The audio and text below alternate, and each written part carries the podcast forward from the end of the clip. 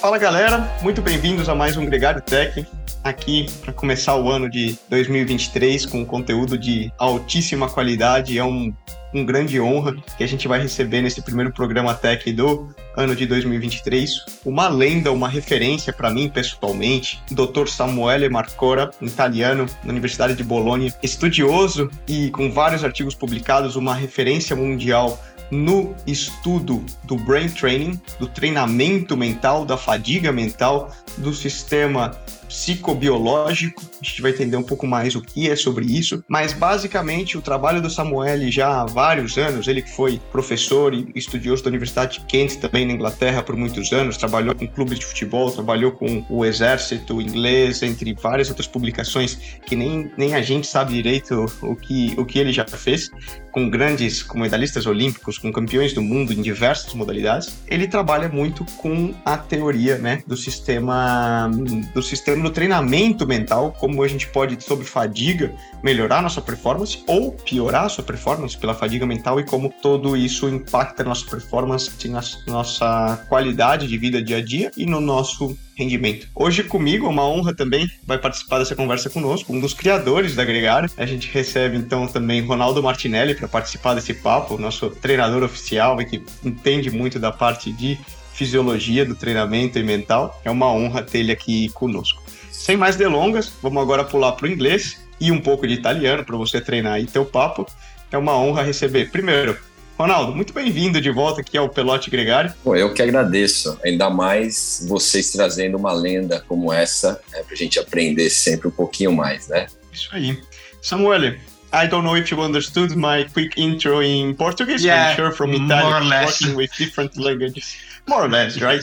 For sure, after having traveled a lot and from plenty of places in the world, you pretty much can speak any language and understand yeah, uh, anything that is related. Yeah, it's a dream come true to have you here on the on the show with us. Thank you very much. No, thank you guys because I think it's. Uh, I also enjoy doing these kind of things because it's important, especially in an applied science like sports science, that we don't, as academics, researchers, don't stay within our you know scientific literature, but we try to connect uh, with people like you that uh, you know translate the science into uh, messages that can be applied uh, by by the public. So thank you for inviting me. Uh, I would like to start by a basic concept, which for you is super natural, but for most of the people who don't, uh, who are not so used to your work, which is basically to explain what is the psychobiological model and mm-hmm. how this uh, interacts with the whole uh, human performance. Well, the psychobiological model is kind of, in a way, self-explanatory. So it's a model that integrates psychology and biology, try to explain uh, in this case, endurance performance, including cycling. Uh, but can, it's applicable to every kind of endurance performer, which uh, we we defined for a systematic review anything above 75 seconds of continuous exercise. Uh, to be honest, I think it's probably it can start probably 30 seconds when you start to pace yourself a little bit. When you don't do a true all-out effort, and there are studies showing that above 30 seconds, people pace themselves even when instructed to do a maximal effort. So from that point of view, probably it's above 30 seconds. But if you go more traditional with the aerobic energy system, anything above 75 seconds up to multiple days you know really so it's a many many sports are included in in this uh, in this definition of endurance performance but the difference between other because previous models there is one is called complex model of cycling fatigue uh, by Abbiss, uh, Australian uh, colleague, is is not a fusion of different models. So a lot of people have okay let's say uh, to explain the effects of hypoxia or altitude on endurance performance they use the ox- let's call it oxygen delivery lactate model of uh, endurance performance to explain uh, fatigue during I don't know very intense uh, prolonged exercise, maybe glycogen depletion model. Another model uh, they use to explain the effects of heat. And then when they come to the effects of motivation, for example, they use an, uh, some sort of a psychological model. So they for each different phenomena, they use a different model in a I would call it in a multidisciplinary way. Mine is not like that.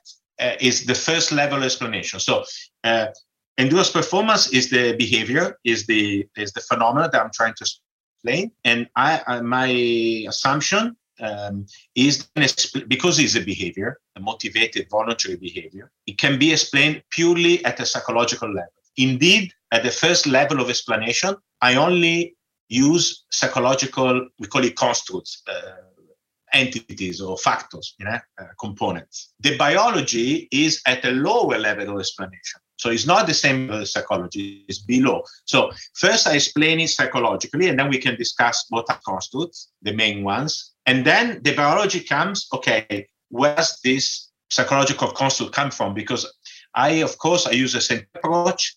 So for me, what we call psychology, our mind, yeah, it's a biology, it's a natural phenomena that comes from brain activity. To me, psychology and physiology they're not really separate. That's that's why I like the, the word psychobiological because it's one word. The two things are, are connected uh, because psychology is a product of brain activity, which by itself is also um, influenced by what's going on in the rest of the body. So, but at the very first level of explanation, I do I don't need any physiological constructs to explain performance. I don't need VO2 max. I don't need lactate stress. I don't need efficiency. I don't need nothing. I just need psychological variables. And then, of course, I'm interested in where these psychological variables come from uh, physiologically uh, so that I can influence them and improve performance. Basically, what you say is that the brain is the main limiter of endurance performance. Everything, as you said, that is uh, above 30 seconds. Yes there is a di- directly the, the direct limitation of it also depends how you define a limit or a determinant. We'll get there when we talk about muscle fatigue i guess. But to me i see endurance performance as a motivated voluntary behavior. Like any other behavior i can explain it psychologically. Psychology is the science that studies behavior okay and the mind but also i mean behavior. So if it's a behavior i should be able to explain it psychologically and that's what i do and I think I can. And therefore, of course, your performance is explained and therefore limited by your psychology. That doesn't mean that uh, the limit is uh, fictional or, or, or or not real, because that's that's a, the problem that you have to you have to switch your uh, way of seeing things. A lot of people think that psychological factors are not real. It's like a, uh, it's, it's subject, because they're subjective okay, if I talk about lactate, if I talk about cardiac output, if I talk about mitochondria, that's something that you can measure objectively. So they think, oh, that's the, the scientific thing, the, the, the, the real thing that limits me. They see the psychology as something, in Italian we say ephemeral. I don't know in Portuguese, something not, not because you cannot measure it like quantitatively. It, it almost it doesn't exist in a, in a, in a real sense but it does. All we are, it's our psychology, it's our conscious experience including the conscious experience that we have when we do uh, like a cycling race. That's what influences our behavior. And whether you decide to attack or not, uh, to go faster, to stop, uh, to slow down, these are all choices that you make, which are influenced by uh, the way you feel, the way you think, and therefore something that I can explain using psychology. And specifically, the, the most important factor, the most important psychological factor, is, in my opinion, is, is perception of effort. There are many, of course, and, but but perception of effort is the key uh, limiting factor from a psychological point of view. Samuele, in this conception, psychobiological model yes. and physiological model are opponents or friends?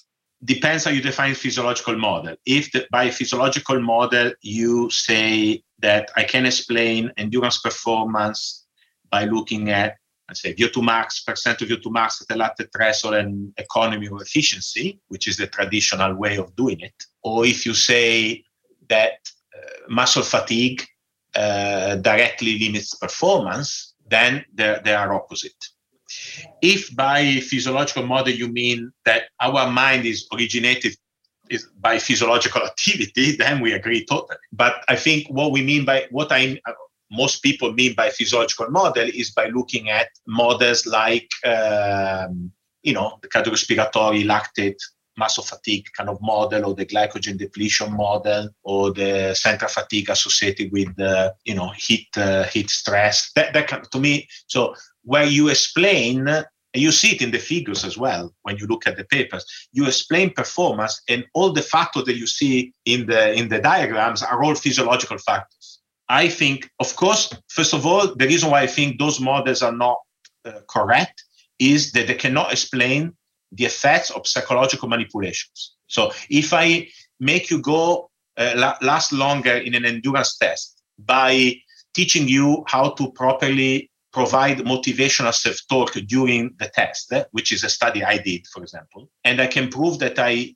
increase your endurance, how can I explain that by glycogen, mitochondria, cardiac output? I cannot use those models that cannot be applied to explain why performance improves with these psychological interventions. And the physiologists say, yeah, okay, for those you use a psychological model.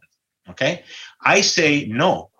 I can explain the effects of psychological interventions and also the effects of things like glycogen depletion, hypoxia, heat stress. I can explain them with the same model. Are you with? So you have uh, two situations. One, where you need to use two theoretical models to explain the variety of phenomena related to endurance, and, and a situation where you can explain with the same model all the phenomena. In philosophy of science, you should, of the two options, the best one is the one that you have only one model that can explain everything. The problem is that a lot of physiologists find it difficult to accept that you can explain the effects, for example, of physiological manipulations, that you can explain it psychologically. They have a problem with that, but I, I can demonstrate it to you very simply that that's that's the case because modern psychology is not about talking and, and questionnaires. Of course, there is that part uh, to study consciousness, conscious thoughts, and, and, feelings. But if you go to a psychology conference, which are my favorite conference these days, there is you know, brain scans, all sorts of physiology. It's very phys- uh, modern psychology is very physiological. is is a very uh, interdisciplinary science. It's not like some the way some people think. Yeah, it's uh, it's very much uh, aware that psychology comes from brain activity and and and it's in, and it's influenced by the body. Indeed, I can explain the effects of training psychologically. For example, why, why do what is the best way to improve uh, endurance? Is to train, right? A physiology would explain, ah, the reason why training improves performance because it increases your 2 max, increases the uh, lactate threshold, or increases efficiency. And, and for training, that would be a correct model. I can explain that psychologically say the reason why training improves performance is because it reduces the relationship between power output and perception of effort, which is the correct way to see it. So for the same power output, I feel less effort, therefore I can keep the power output for longer. Or for the same power output, I can go at a faster, uh, sorry, at the same perception of effort, I can go at a faster power output. Perfect. Yeah. And then we say, okay, Even, you just uh, explained, you, you just explained the same thing in two different ways. Yes, I accept that the physiological explanation is also co- correct. However, I can explain the effects of training and the effects of motivational self-talk with the same model. The physiologist can only explain the effects of training, not the effects of, for example, motivational self-talk. So for me, the best model is the model that can explain both phenomena, not only one. There is there is one thing that you you wrote the the opening of uh, Matt Matt Fitzgerald the book, which we had uh, last year in the in the podcast as well. I, mm-hmm. I will read it out for you guys because I think it basically it summarizes a lot of what you mean with perception of effort and how this can um, change uh, the feeling in general. You write here the pain of torture, a perception, can force soldiers to betray the country they dedicated their lives to. Further, intense hunger, also a perception, can turn civilized people into cannibals. Thoughts and feelings can also lead to the ultimate catastrophic failure of homeostasis, death by suicide, which means if you are feeling sad or whatever, you can kill yourself. We see that plenty of times. Uh, therefore, we shouldn't be surprised that perception of effort and the thoughts related to it can limit endurance performance. Perceptions are powerful. Uh, that being said, is basically everything that you're trying to to explain, right? The way you perceive your effort will limit your performance. If you perceive your effort as being high in the day that you are feeling that you are doing a gorgeous uh, work, that would be your limit. Yeah. If you perceive 450 watts, 400 and, you know, between 400 and 450 watts, which is the kind of power output that we use in MAPE sometimes to do our test. If you perceived it as easy, I'm sure you would be a better cyclist than somebody that perceives 400 watts uh, as near maximum, don't you think? It's as simple as that. What's difficult exactly. is to That's explain, the... yeah, why, you know, all the different ways that you can reduce perception of effort related to power output. That's where things get interesting. You, you, you got it uh, spot on where I was going to to arrive with this whole story, which was basically to connect into my next question, which is once we understand that perception of effort is a limitation, you came with a concept which you call brain training. Let's say you can train your mind. How can we practice to feel like 400 watts or perceive 400 watts as not such a big effort? Okay. So, first of all, I have to say, uh, can I say something and then answer to your question first? Because you mentioned the, the book by Matt, which is excellent. How, how bad do you want it?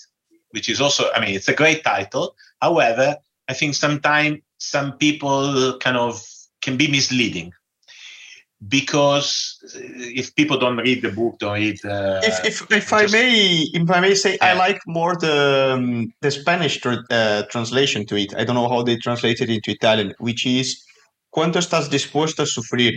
How much you are willing to suffer.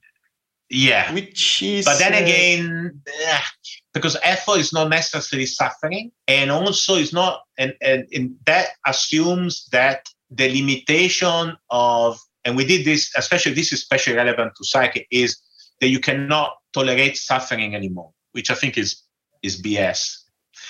And I, I can tell you why. But the How Bad You Want, which is the original English title, people think, oh, it's a matter of motivation. And who, who is not? Everybody is equally motivated. The difference is in the perception of effort. And by the way, as I when I talk about perception of effort, I always talk about because it is, is perception of effort is a psychophysical concept. So you have to put the perception, the psychological component, in relation to the physical component. The, the physical component is the power output, the speed at which you are exercising, and the perceptual component is perception of effort. So what determines who wins or not a race primarily is not who is more or less motivated. They're all motivated to win if it's an important competition. What makes the difference is the, the, the, the relationship between perception and power output. The people have you know the, the lowest perceptual effort for a given output. So uh, they're gonna win, uh, example I said if you have 400 watts, it is they say relatively easy. And importantly, also it's very not only how it feels, also how it increases over time because perception of effort increases over time. So, which is very important for endurance. It's not just the intensity, uh, relative intensity, also the duration. Okay. So it's not a matter of motivation. It's perception of effort on which you have only partial control. Okay. So there are many factors that determines the relationship between perception of effort and power output. The first one and most important, I want to say it again and again and again, is training physical, like traditional training. The, what you guys do already is the best way to reduce perception of effort in relation to, to workload, okay, to speed or to power output. So continue to do that. Mm-hmm. Many other factors like nutrition, for example, having a high carbohydrate diet, this kind of, you know, have enough enough glycogen in the muscle is also important. Why? From, from my perspective, because not because you run out later on of glycogen, which is actually there's an energy crisis. No, it's because, and I can explain the physiology if you want. If you have, if you cycle with low glycogen in your muscles, your perception of effort will be higher than cycling with the high glycogen in your muscle. Okay, so uh, all the things you have done traditionally based on the physiological thing, they still apply because those things they change the physiology, like the physiology have studied, but they also change perception of effort. And then you would say, yeah, okay, Sam, but then you just explain in a different way what we already know. No, that's the thing. If you think the perception of effort is an epiphenomenon, it's simply a reflection of how much glycogen you have, how trained you are physically. If you think that way, then your critique would be correct. But perception of effort is not it's very highly influenced by those factors, but it's not just those factors. And this opens up a variety of things that you can do in addition to training, in addition to standard nutrition based on physiological model. You can do other things to improve even further your perception of effort, therefore improve performance. Mm-hmm. And one of the things that uh, you, you, mentioned which is the most experimental, by the way, is to increase the mental uh, load, mental workload of the training sessions. And the way we did experimental, there was a study funded by the Ministry of Defense in the UK, was to add a, a mentally fatiguing task, like a, a, it was done obviously on stationary cycling, no? on the on sui rulli. I don't know how do you say it in uh, in Portuguese when you do stationary cycling, no? Uh, with a computer in front. Say then how do you call it? No, no holo, no. Holo, holo. See, now, nowadays, yeah, holo. yeah, in the home trainer. In the exactly. Yeah, and a lot of people, because it's boring, they cannot train it. They actually try to use something to reduce the mental load. For example, using music or listening to a podcast like yours, or maybe do this. Now these days, you can do these uh, races, which is good if you want to do more uh, do more distance do you know if you want to increase the physical load of the of the training session. However for the same uh, physical uh, load of training if you do things that reduce your mental load you you will probably have less of an effect. Because we found that if you increase the mental load of a training session by adding boring and mentally fatiguing computerized tasks on the top of the already boring cycling training sui rulli. It improves. You arrive in hell probably if you add uh, both uh, to a super boring to another super boring yeah, one. you basically and you survive making, it, you become stronger. Yes, because what happens when you it's a, it's basic cognitive neuroscience. Forcing yourself to do something that you don't like is me- is much more mentally demanding than doing something that you like even if from a purely cognitive point of view or physical point of view, they are similarly demanding. So, for example, let's say if I have to review a paper written by Asker Jeukendrup, I'm going to enjoy doing that because you know it's a nice, surely it's a nice paper, uh, high quality. If I have to review a paper written by one of my first year students as a as an assignment, it's, it's, it's, I really have to force myself because it's badly written, doesn't make sense mentally it's kind of i'm just reviewing right? But one i'm reviewing something that i like and therefore it's much less effortful. In the other case i'm reviewing a, something that i don't i'm doing something i don't really like and that's much more mentally effortful. Prolonged mental effort can also work as a, a training stimulus. So doing things that you don't like it's it's something that is going to have a training effect on your brain and that's why making training even more boring than what it is and even more mentally demanding than what it is can be a form of training. And I think, to be honest,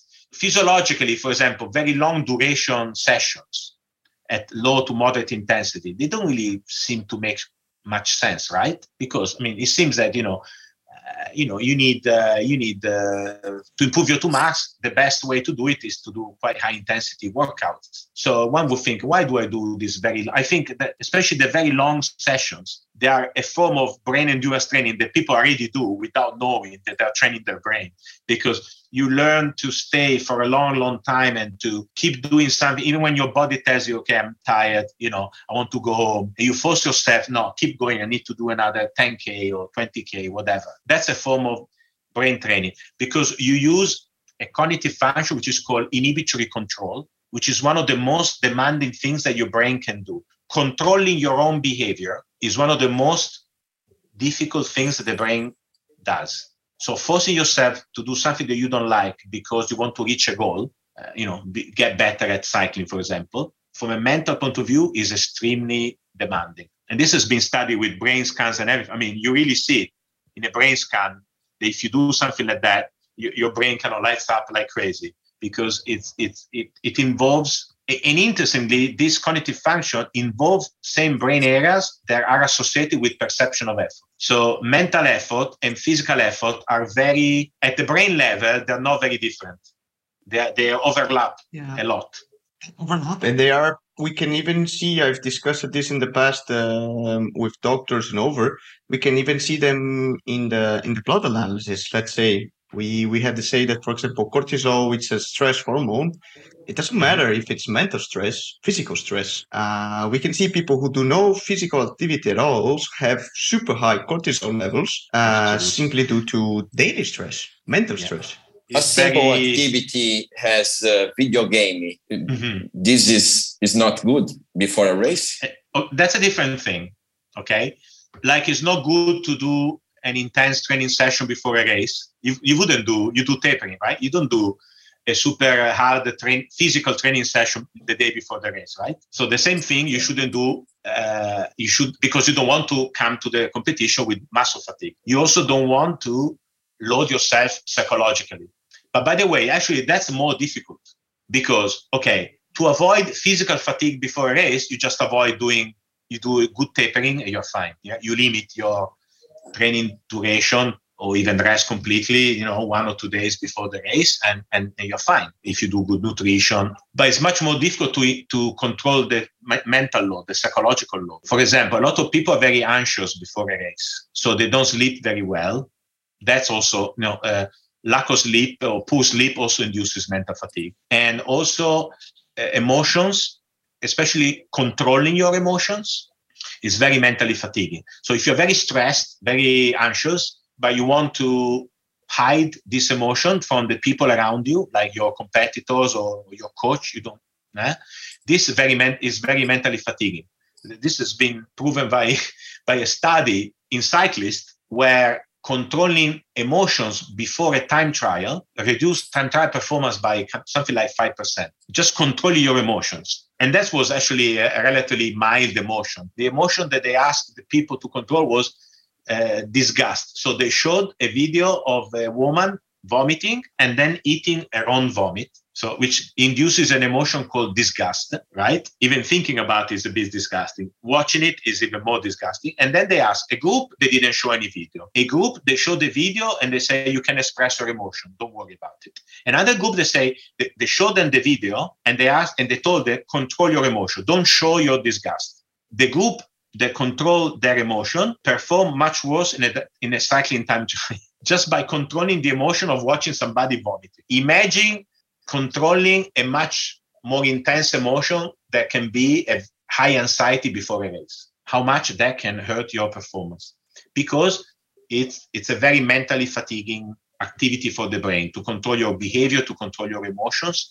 The, the brain gets mentally fatigued. And we showed in several studies that mental fatigue has a very negative effect on endurance performance. So if you're mentally fatigued, you're not going to perform as well as somebody who's mentally fresh. But of course, that's when we talk about preparing for a race. In training, like you do for physical training, you want to fatigue yourself in order to adapt, right? So my my the brain endurance training is a way to try to increase mental fatigue during training in order to get adaptations in the brain so that when you actually do the race, you get less mentally fatiguing during the race and therefore you perform better. Because you, a lot of people, the way we do the studies, we pre fatigue people mentally and we look at the effects on performance. And because of that, a lot of people think that we are talking about only the activities before a race, which are very important.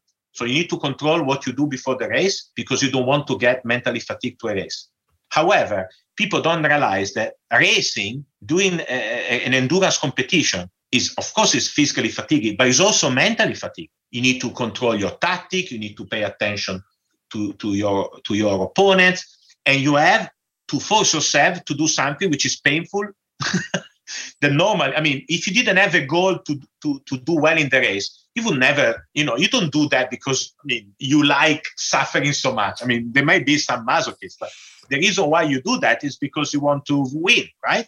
And and therefore you need to exert a lot of mental effort also to do an intense physical effort. So racing in cycling and other endurance sports, it's mentally fatiguing as well as physically.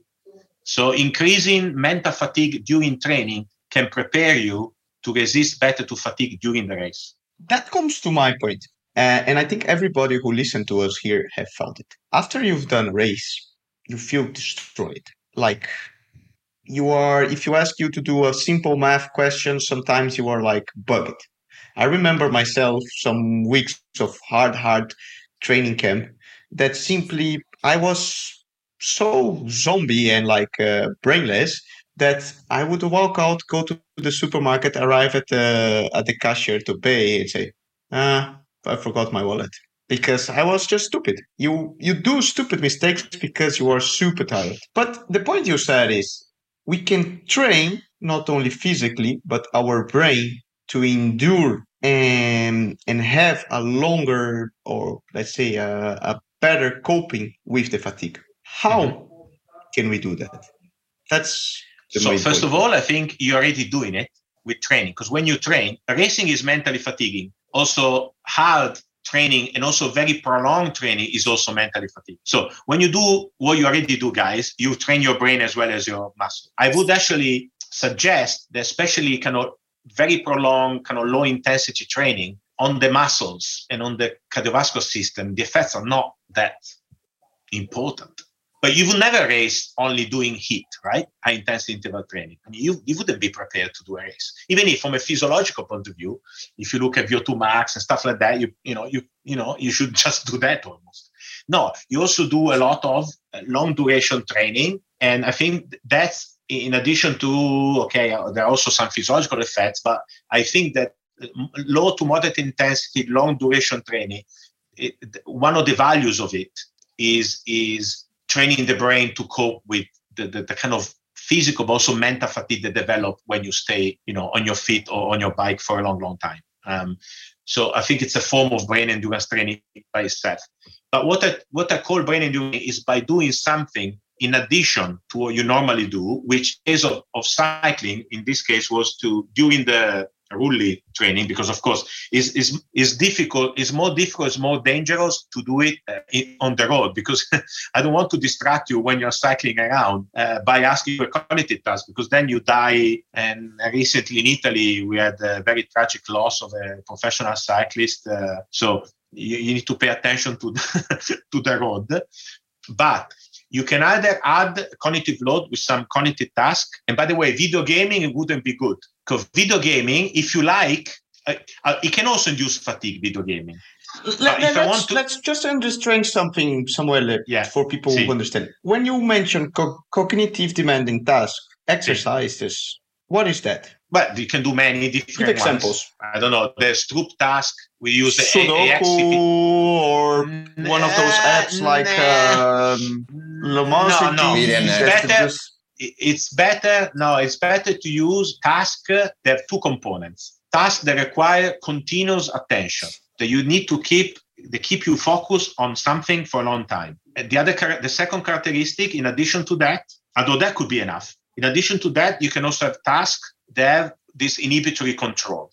So, for example, one of the tasks that we do is you have to uh, press buttons according to the, the meaning and or the color of the word. So, for example, if I show you the, the word red in red, and I tell you to answer with the uh, to press the red button when the color of the word is red. If the word is red, it's very easy to do. If I put the word green written in red, that's more difficult. But if I put the word green on the screen written in green, that's easier because there is an interference between the meaning of the word and the color. So when the two are congruent, they, they match, it's easier than to do it when the two uh, are mismatched. That's a form of this inhibitory control or response inhibition, same thing that I was talking about, that which is very heavily effortful from a mental point of view, and they fire up the same areas of the brain they fire up uh, when you do high effort during during when you're fatigued, when you do high effort during cycling.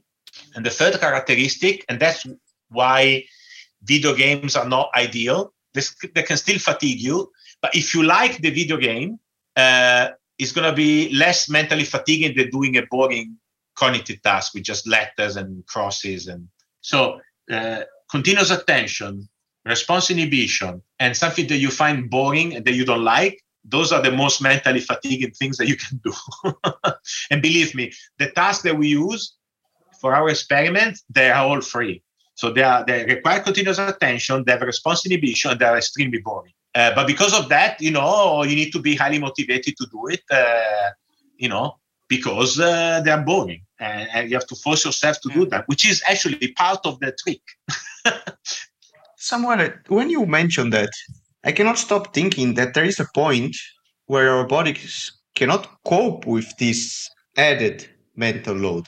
Absolutely. Let's consider here uh, life conditions where plenty of uh, amateur cyclists will will understand that right ronaldo like the guy is working 45 50 55 hours a day in in the company he's a doctor whatever full gas he has his uh, his personal life he has to take care of the kids the wife and this and that or yeah. vice versa the the husband uh, and then on top of that he's still trying to train 25 20 hours as the professionals do uh, on top of everything. There will come a point, and I've noticed it myself, and I've done this mistake plenty of times, that when struggling to say, no, no, I will not do that, I will not do that, you just start doing, doing, doing, doing, doing, doing things, and comes to a point that you come to the races, you are actually useless, you don't perform, because uh, you, you are so mentally tired and so over things that you are going nowhere anymore. Yeah, you're completely right. When you think in terms of load, increasing it is good. However, to the point that you recover from it and adapt to it. Because if you do too much, it's simple principle of training. But again, my perspective tells you that because mentally demanding tasks have, they also add to the load. Hmm? They can add in a beneficial way if you do it in a in a way that you recover from it and that you get higher training stimulus. However, they can also work in a bad way. Actually, I would suggest, and again, it's not something I can prove mm, directly with science, but I would say that probably the causes of what we call overtraining, which I think is, I think that over, well, a lot of people call it overtraining, is actually a state of chronic mental fatigue uh, in athletes. You call it the burnout it, theory, for example. Or burnout. And that's more likely to be induced by mental, psychological load than the physical load. So you have to be very careful in uh, taking into account the, the uh, me- me- mental load because the mental load is not only with training. The physical load is basically these days where everybody does office jobs. Most most people do office jobs. So the only physical load that you have is training. Psychological load comes from a variety of activities that are, not training, like you mentioned, you know, taking care of the family, if you have a mentally demanding job, uh, controlling your emotions, stressful period of your life, those all add up. So you, as an athlete that also does the training load, you need to think in terms of the overall load. That is the training load plus the mental load of training, but also the mental load of things outside training, because it, they, they all at brain level they all accumulate. If and if they are too much, if you don't recover from that, then you get into a state of kind of chronic mental fatigue that is not, you're not going to perform well in a state of chronic mental fatigue. Um, so you need to be realistic and take into consideration the overall load that you have when you program your physical training load.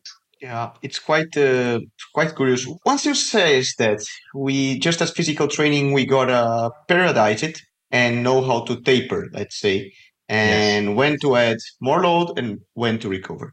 Is there any way we can measure that in the mental fatigue side? Like hmm. wearables or power meters or lactate meters when we go for the physical way? I wish.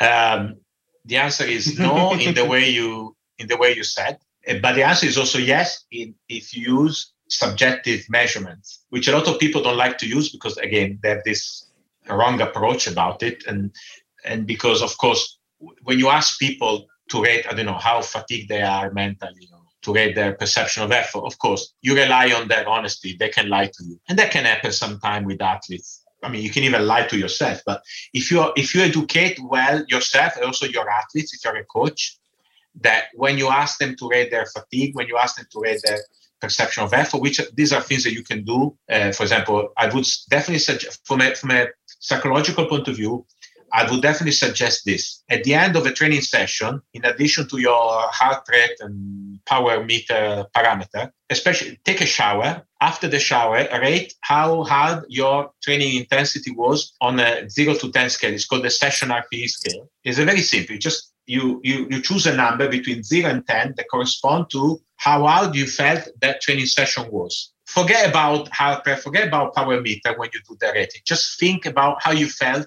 during the training session. Was it hard or was it easy? And give a rating. You multiply that by the duration of the training session. And you have a, I mean, even by itself, it's a very interesting metric, but you can also multiply by the duration of the training session. That gives you an overall training load measure from a more psychological point of view. Also, I would also do a, a, a fatigue or a mood questionnaire, like the profile of mood state. There is a short version that takes about five ten minutes to do uh, once a week. So once a week, uh, you as an athlete or you as a coach, you ask your athlete to do a questionnaire that uh, measure your mood. And that's uh, very useful uh, approach to see whether people are getting to a state of uh, kind of overtraining. Because normally your you your negative mood factors like things like uh, fatigue like uh, confusion like stress like uh, depression are very low and your uh, and, and feelings of energy are very high so you have this this profile, it's called iceberg profile, where you see everything. The negative things are low, and the positive thing, which is vigor, which is very high. When you see the, this this this this uh, iceberg flattening or even getting inverse, it's called inverse iceberg. So you have very low energy and, and all the, the negative mood stuff is high, then then that's the best marker of overtraining ever measured. More than testosterone, more than cortisol, more they tried all sorts of blood tests. They couldn't find a single measure that is best better than psychological measure to to to to to measure whether some some people are getting overtrained. So I would definitely suggest for monitoring your training psychologically to do this session RPE at the end of each training session and also multiply by the time, the duration, and also once a week to do a profile of mood state questionnaire, which is the is a short version to monitor your the psychological state of your athletes. And if you do that every every week, uh, it will give you uh, early signs that people are becoming, are not recovering for either the training load or even load from outside training. Because if you don't recover, if you don't adapt, you will never improve your performance. Samuele, uh, I've watched a lot of presentations from you in YouTube, yeah. and one of them you talked about uh, intensity of motivation. Mm-hmm. Uh, how this influence performance, um, inhibitory control, perception of the effort. Uh, the motivation is important in, in this process in, in a psychobiological model. Yes, yes. I always I often talk to uh, motivation intensity theory, which is a, a, general theory of motivated behavior that I've uh, applied to, to, to endurance because it explains it explains many things, actually. But when applied to endurance, it explains when people give up. Okay? okay. And people give up when the effort required by the task, let's say cycling, it's perceived to be either beyond what you're willing to exert, but that doesn't happen in athletes, but athletes are highly motivated. Athletes give up when they perceive their effort to be maximal or that their effort is is is not enough to achieve their goal. So motivation intensity theory says that when either you reach your, what you perceive as your maximal effort. Mm? So for example, do a, a, let's say that you, you do a time to exhaustion test, you you stop when you reach when you perceive your effort to be maximal. And therefore it feels like it feels like that you cannot continue. In reality, there are a lot of studies showing, including some of mine signed by um, other other like Calbet, Professor Calbet, showing that when you perceive to be at your limit, for example, a lot of your you and a lot of your listeners maybe have done a VO2 max test, right? Where you do increment, you do incrementally increase your exercise intensity until you cannot keep going, right? I'm sure a lot of uh, your listeners have done this kind of test. You stop.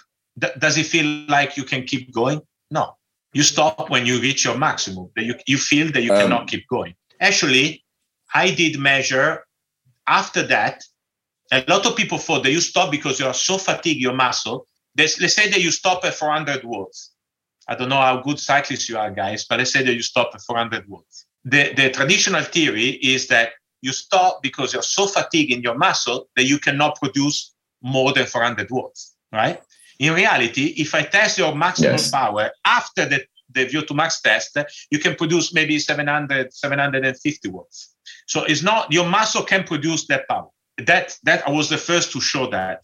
But uh, a colleague of mine, um, Professor Calbet, uh, who studied in, in, in, in, Scandinavia, he learned to do a lot of biopsy. He did a muscle biopsy and measured how much energy was left in the muscle at exhaustion.